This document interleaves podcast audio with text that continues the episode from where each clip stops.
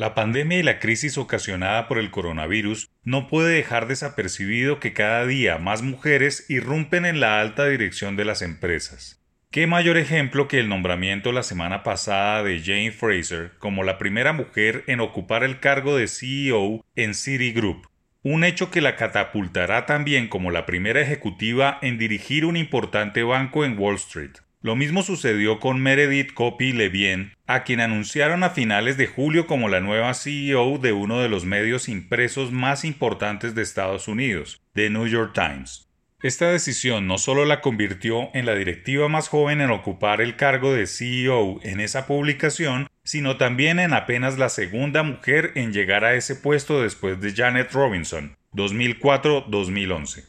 Las señales siguen. Una firma de renombre como lo es el banco JP Morgan preseleccionó a dos mujeres, Marianne Lake y Jennifer Piepzak, como posibles sucesoras del actual CEO Jamie Dimon. Este tema no solo puede ser noticia de las multinacionales o de las grandes corporaciones, es una realidad que también debe avanzar en el ámbito local.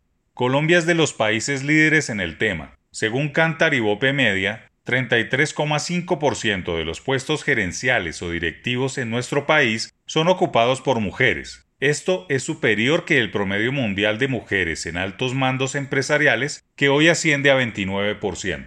El país también destaca frente a sus pares en la región, y basta una simple comparación. Mientras que en Colombia 27% de los CEOs son mujeres, la misma proporción en Perú es de 19% y en México llega a 18%.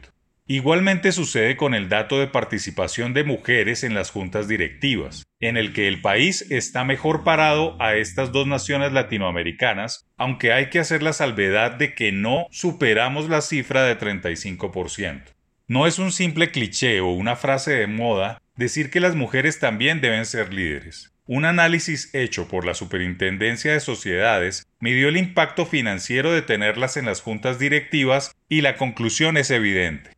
Dentro de las mil empresas que más venden en Colombia, las compañías que incorporan mujeres en la alta gerencia generaron 152 billones de pesos en ingresos totales para 2019. Esto es 21% más, 26,7 billones de pesos que lo que generaron en 2018.